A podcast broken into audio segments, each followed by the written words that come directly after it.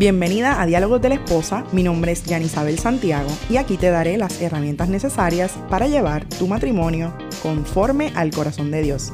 Acompáñame.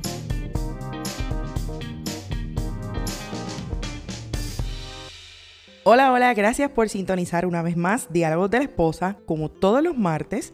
Esta que te habla es Yanisabel y hoy te traigo el episodio número 24 titulado Renueva tu mente. Este es el último episodio de esta segunda temporada del podcast y yo deseo que lo escuches hasta el final porque aquí te voy a compartir seis pasos para renovar tu mente. Por supuesto, enfocándote en el único que puede hacer cambios y transformar tus pensamientos y tu corazón. Y ese es el Señor Jesús, quien lo hace conmigo todos los días.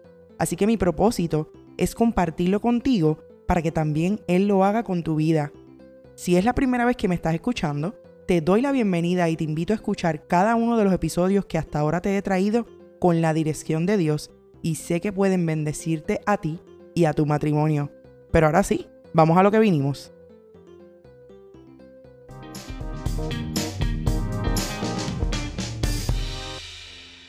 De cara al comienzo de un nuevo año, siempre hay resoluciones o metas que nos proponemos seguir, pero a veces se nos olvida que para tener metas debemos contar con la bendición y la dirección de Dios.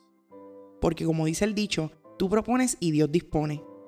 Nosotras podemos tener planes y eso está bien, pero los planes de Dios con nosotros son mejores, aunque muchas veces no nos agraden. Hablando de proponer, a lo que yo vengo hoy en este episodio a proponerte que antes de que se acabe este año 2021, aprendas a mantener tu mirada fija en Jesús. Pero te estarás preguntando, Yani, ¿Cómo puedo hacerlo si a veces siento que todo a mi alrededor me controla? Que tengo tanto que hacer que se me hace imposible concentrarme en él. Pues mira, para lograrlo es importante que renueves tu mente. Y de renovar tu mente es que se trata este episodio. Si algo te está distrayendo de mantener la mirada fija en él, debes moverte para enfocarte. Debes reemplazar las mentiras de la vida con la verdad de Dios. Si te interesa saber cómo puedes hacerlo, Comienza a notar porque aquí te dejo seis pasos para renovar tu mente y mantener tu mirada fija en Jesús. Estos seis pasos son desde la palabra de Dios y todos giran en torno a mantener esa palabra almacenada primero en tu corazón y por supuesto para que la pongas en acción, porque no funciona solo saberla, sino ponerla en práctica.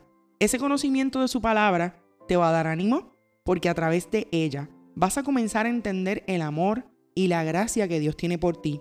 Esto es igual a una mente renovada y preparada para lo que venga en este nuevo año 2022. Así sea que lo hayas planificado o que no lo hayas planificado. Antes de hacer estos pasos que te voy a dar, primero te recomiendo que hagas un inventario de lo que estás pensando diariamente.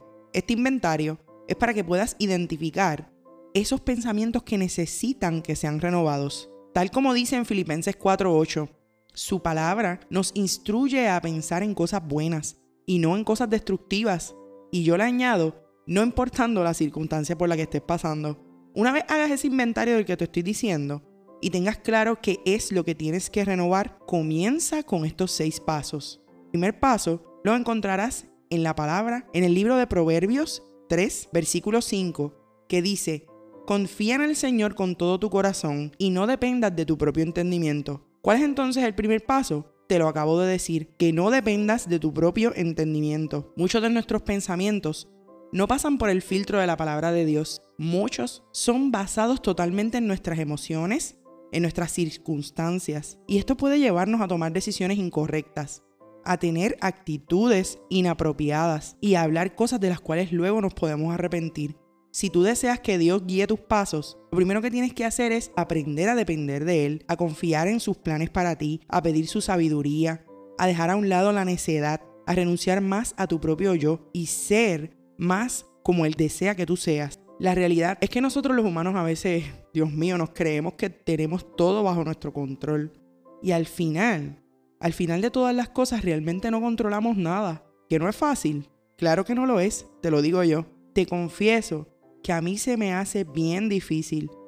Porque muchas veces yo quiero hacerlo, hacerlo todo a mi modo. Quiero tener el control de las cosas, quiero tener el control de lo que pasa en mi vida, quiero decidir con mi lógica, quiero todo hacerlo bajo mis razonamientos. Pero ¿qué me ha enseñado Dios en este tiempo?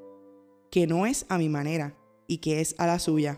Quiero aprovechar este momento que no estaba planificado para contarte una anécdota.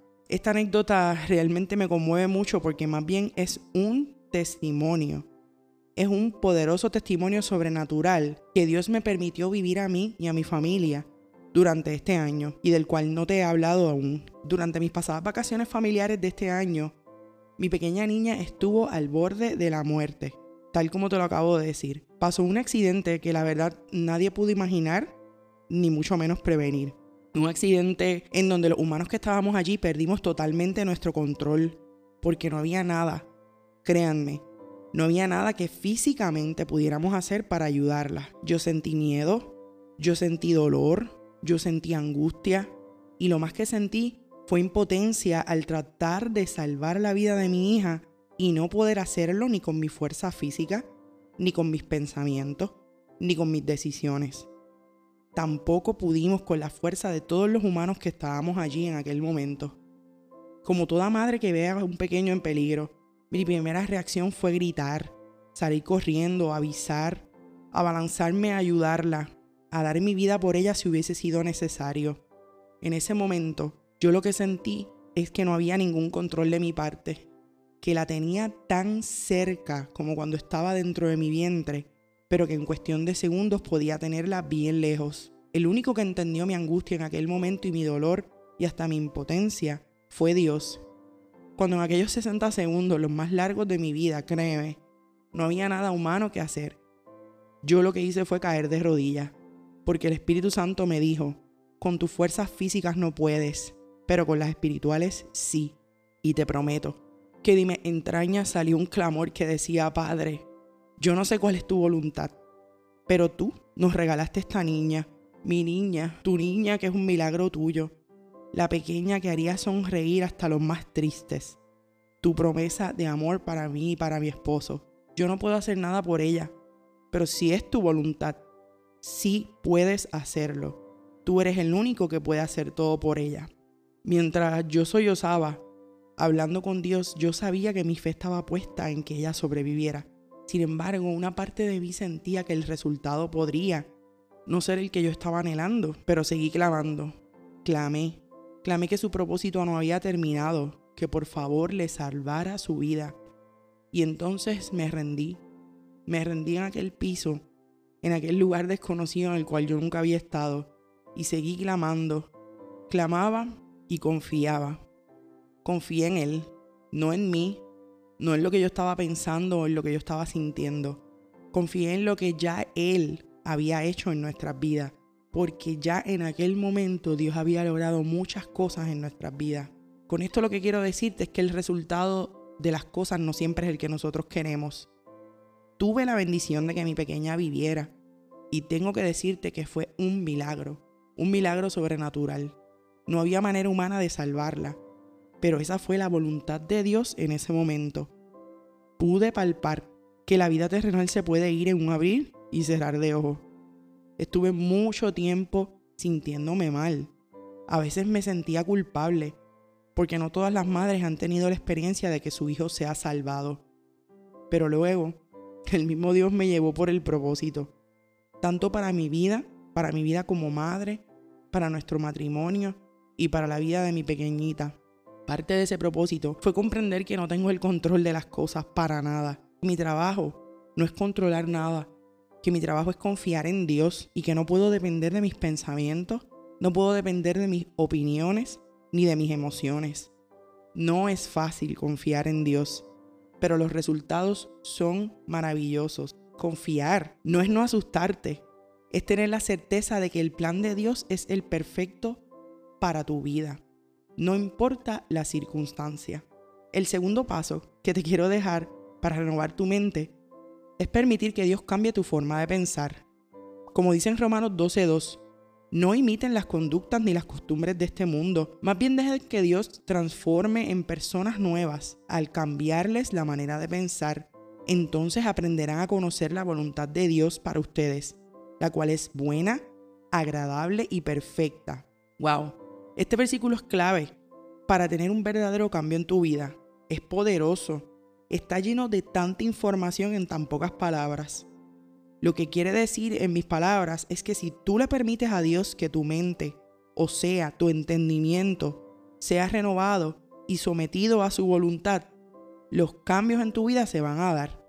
Cuando nosotras estamos en la voluntad de Dios, los resultados siempre son buenos. Esto es como un mapa, como un mapa que te va a dirigir. La transformación comienza desde tu interior y por supuesto, teniendo una relación personal con el Señor. Esta relación va más allá de orar todos los días. Lo que tienes que hacer es intimar con Él, tener tiempo con tu Padre, tener tiempo con Él y para Él, abrir tus oídos para escucharlo, leer y escudriñar su palabra, tener tiempo de adoración, de intercambio entre Él y tú. Si Dios cambia tu forma de pensar, porque tú se lo permites, muchas cosas van a cambiar en toda tu vida. Mira, así como tú inviertes tiempo para arreglarte, para comer bien, para hacer ejercicio, para divertirte. Tienes que invertir tiempo con Dios para que tus pensamientos se alineen a los pensamientos de Él.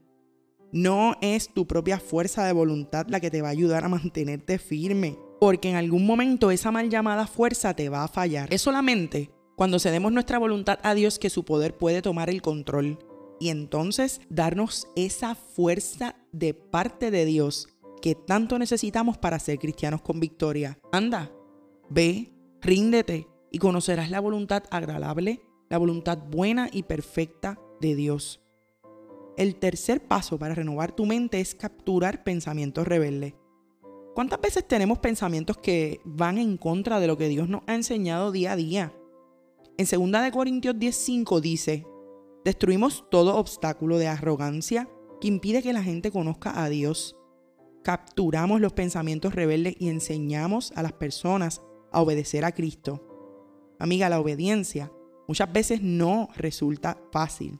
Al contrario, la obediencia resulta algo difícil, pero somos llamadas a obedecer a nuestro Padre. Algo que yo he descubierto desde que comencé a capturar mis pensamientos rebeldes, porque créeme, mi tendencia a la rebeldía es bien real. Es que mi obediencia al Señor debe ser por lo que ya Él ha hecho por mí y no por lo que yo piense que Él hará si yo le obedezco. Esto no es intercambio de cosas. Obedecer es uno de mis trabajos como su hija. A mí se me hace muy difícil muchas veces obedecer y someterme a su voluntad porque muchas veces no quiero. Pero mira, aunque no quiera hacer algo que el Señor me esté ordenando hacer, y aunque tú no quieras hacer algo que el Señor te esté ordenando hacer, mi voluntad y tu voluntad tiene que ser hacerlo. Los pensamientos rebeldes se capturan también a través de su palabra buscando en la palabra esas historias, esa evidencia bíblica de cómo funciona la obediencia, pero también buscando las malas consecuencias de la desobediencia. ¿Cuántas historias podemos ver de personas que fueron desobedientes a la palabra de Dios y las consecuencias que tuvieron? Captura esa rebeldía, libérate hacia la voluntad de Dios, de tu Creador, y descubrirás para lo que fuiste creada, y sabrás cosas de ti que aún no sabías. Vamos, camina conmigo en obediencia. El cuarto paso se trata de renovar tu actitud. La actitud es la manera en la que nos comportamos, la cual mayormente es resultado de lo que nuestros pensamientos traen. En la palabra en Efesios 4:23 dice, en cambio, dejen que el Espíritu les renueve los pensamientos y las actitudes. Oye, una vez más la palabra nos exhorta a permitirle al Espíritu Santo que nos reforme, que reforme nuestros pensamientos y nuestra manera de actuar. Si tú quieres tener un verdadero cambio, además de llevarlo en tu forma de pensar, por supuesto que también tiene que reflejarse en tu exterior. Tu actitud tiene que ser una actitud nueva. Tu manera de actuar debe ir en acorde a los pensamientos de bien. No sirve de mucho renovar tu entendimiento y no llevarlo a la acción. Como dice en Santiago 1.22, que seamos hacedores de la palabra. La palabra de Dios no se lleva como un álbum de fotos, como un álbum de recuerdos o como un memory card en la mente solamente para tenerla en nuestros pensamientos y no ponerla en acción. La mejor forma de mantener una buena actitud es tener una perspectiva divina de tu vida. Debes elegir enmarcar cada experiencia negativa a la luz de la palabra de Dios y controlarte constantemente. Esto de controlarte constantemente nos lleva directo al paso número 5. El paso número 5 es pensar en cosas buenas y dignas de alabanza. Esto, quien nos lo dice es en Filipenses 4:8, donde dice, concéntrense en todo lo que es verdadero, todo lo honorable, todo lo justo, todo lo bello y todo lo admirable. Piensen en cosas excelentes y dignas de alabanza. Los pensamientos negativos y de derrota nos mantienen a sí mismos derrotadas. Cuando nosotras nos concentramos en lo que estamos pensando, todo va a cambiar. Nuestros pensamientos son los que guían y dirigen nuestra vida diariamente. Pero cuando nos concentramos en las bendiciones que tenemos, en lo bueno que Dios ha sido, en sus promesas, en su misericordia y en su gracia inmerecida, la mente se fija en las cosas buenas. Los pensamientos negativos y de derrota nos mantienen así, como dije ahorita, derrotadas. Pero fijar la mente en las cosas buenas del Señor nos mantiene enfocadas en la alabanza. Y en vez de estar con la que avanza, en vez de estar quejándonos de lo que no nos gusta, podemos cambiarlo todo a adoración y alabanza. Quejarnos de lo que no nos gusta es fácil, pero alabar en todo momento, en cualquier circunstancia, nos transforma. Intenta cambiar los pensamientos negativos por positivos y cambia la queja por alabanza. No es que nunca nos vayamos a quejar, pero una queja legítima puede ser solo resuelta si tú la diriges a aquel que puede cambiar la situación. Dile al Señor qué es lo que sientes. Dile al Señor qué es lo que necesitas. Que te ayude a concentrarte en las bendiciones. Reemplaza la queja con una declaración de gratitud o afirmación de su palabra. Cuando hagas de esto un hábito, tu mente sabrá concentrarse en cosas excelentes, en cosas dignas de alabanza, como dicen Filipenses. Yo te digo que la diferencia se nota cuando yo elijo alabar en vez de quejarme. Mis días son mejores, mis días son bien diferentes. Hazlo. Créeme que vas a notar esa diferencia en tu vida, en tus días, en tu hora y hasta en tus minutos. El último paso que tienes que hacer para renovar tu mente es poner en acción el dominio propio.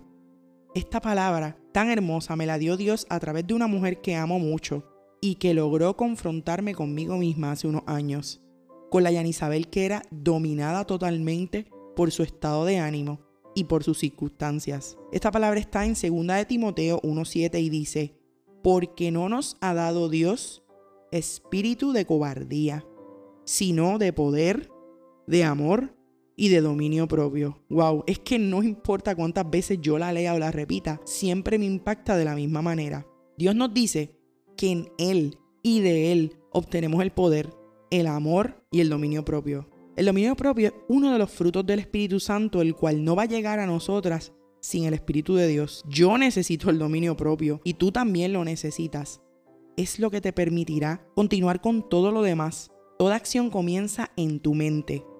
Nuestra mente está en constante batalla con esos pensamientos negativos y positivos que ya te hablé. Poner el dominio propio en acción es aprender a resistir la tentación de volver a lo que el mundo te ofrece. Necesitamos dominio propio para mostrar amor, necesitamos dominio propio para estar en paz, necesitamos dominio propio para tener pensamientos de bien, y necesitamos dominio propio para tener una buena actitud. Tener dominio propio implica tener control absoluto de nosotras mismas por medio de su espíritu, llevando cautivo todo pensamiento a la obediencia a Cristo, como dice en 2 de Corintios 10:5. Estos seis pasos no son fáciles, ni se hacen de inmediato, no se logran de un día para otro. Yo aún los repaso y vuelvo a ellos cada vez que los necesito cuando yo me doy cuenta que mi mirada dejó de estar fija en Jesús, sí, porque yo no soy perfecta, porque por eso sigo a Jesús, porque Él se perfecciona en medio de mi debilidad. Y yo, cuando me doy cuenta de que mi mirada dejó de estar fija en Él, entonces vuelvo a estos pasos. No tiene precio estar enfocada en Jesús. No importa cuántas veces caiga, lo mejor que yo siempre puedo hacer y que te recomiendo a ti hacer es que mires a Jesús. Este año en vez de hacer resoluciones, yo te exhorto a que te fijes esta meta primero. Renueva tu mente, fija tu mirada en Él. Vas a ver cambios, vas a experimentar milagros. Dios te guiará hacia su propósito en ti. Yo no te puedo garantizar que no va a haber sufrimiento o aflicciones, pero sí te puedo asegurar que con Jesús, con tu esperanza puesta en Él, las cosas serán mejores, porque Jesús ya venció este mundo. Anímate, Renueva tu mente y mantén siempre esa mirada fija en Jesús. No importa todas las veces que te desvíe, no importa todas las veces que caigas, siempre vuelve a mirarlo a Él.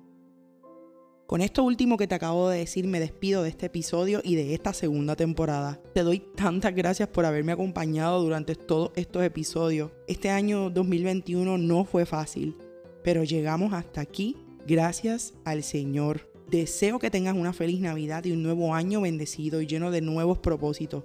Oro por ti, oro por tu vida y por tu matrimonio. Que sean llenos del Espíritu de Dios. Te espero en la tercera temporada para seguir dialogando contigo mantente conectada conmigo en mis redes sociales para que no te pierdas cuándo va a comenzar la tercera temporada.